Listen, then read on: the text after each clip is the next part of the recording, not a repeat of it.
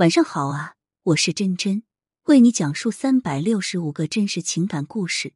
本篇故事的讲述人是张肉肉，我是张肉肉，今年二十八岁，相恋六年的男友打来电话，只说一句就被我无情的挂断了。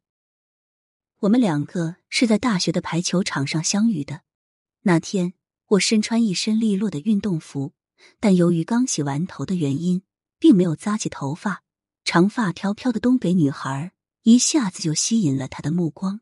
他长得虽然不是很帅，但打起排球来还真是一个帅。就这样，我们两个因为排球结缘，谈起了恋爱。四年的时间转瞬即逝，即将毕业的我们面临着很多毕业生都需要慎重考虑的问题：就业。由于我们两个并不是同一个地方的，但是因为所谓的爱情。我选择了他的城市，在我做出这个选择的时候，就有很多人一再的提示我：“肉肉，你考虑好了吗？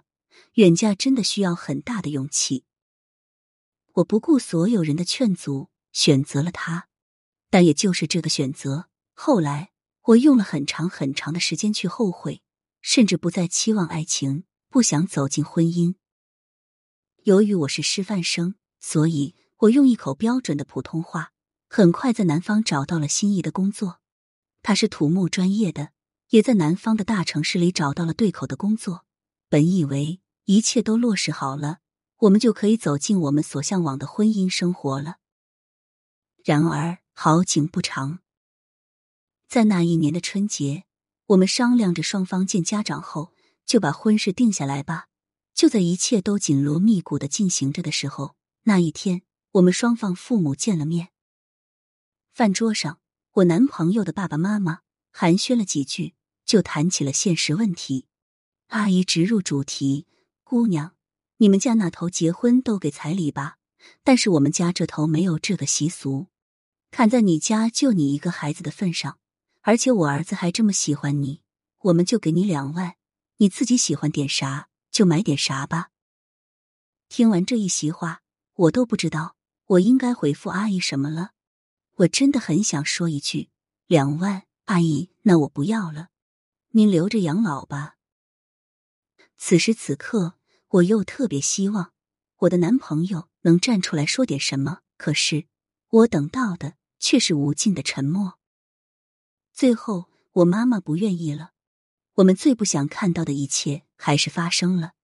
我妈妈说：“因为爱情，我们可以成全两个孩子。”不要彩礼，但是我养这么大的姑娘，远嫁到这么远，以后所有的事都要她自己一个人承受。如果赌对了还好，如果赌错了，我的孩子怎么办？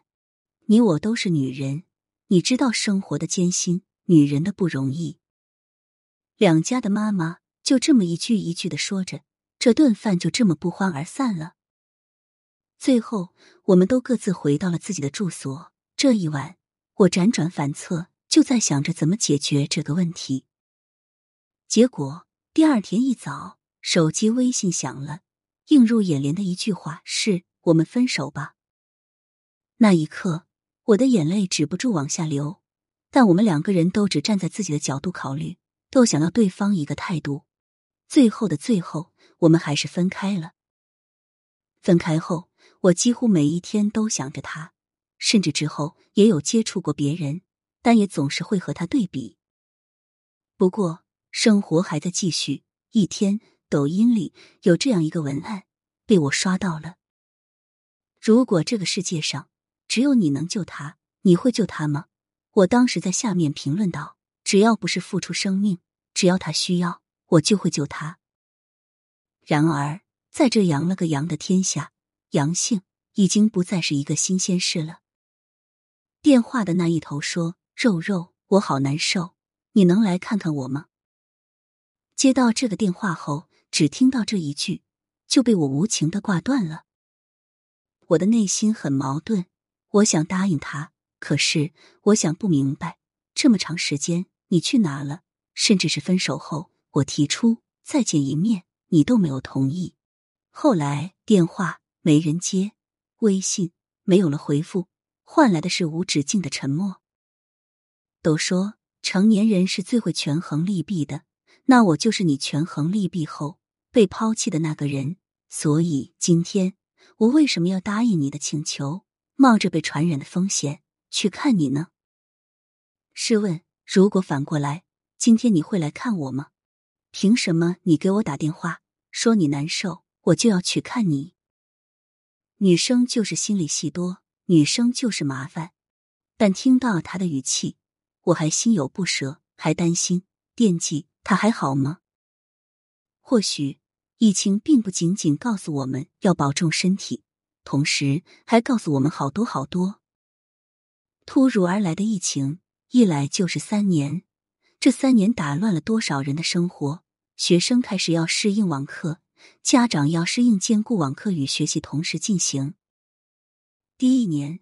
我们还要面临着是不是被封城的风险，不知道明天和意外哪一个会先来。多少婚礼被一再推迟，多少疾病都被耽误了最佳的治疗时间。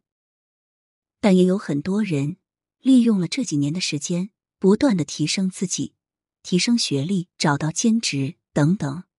生活不可能一成不变，无论世界怎样改变，他一直在用各种方式提醒我们学会珍惜。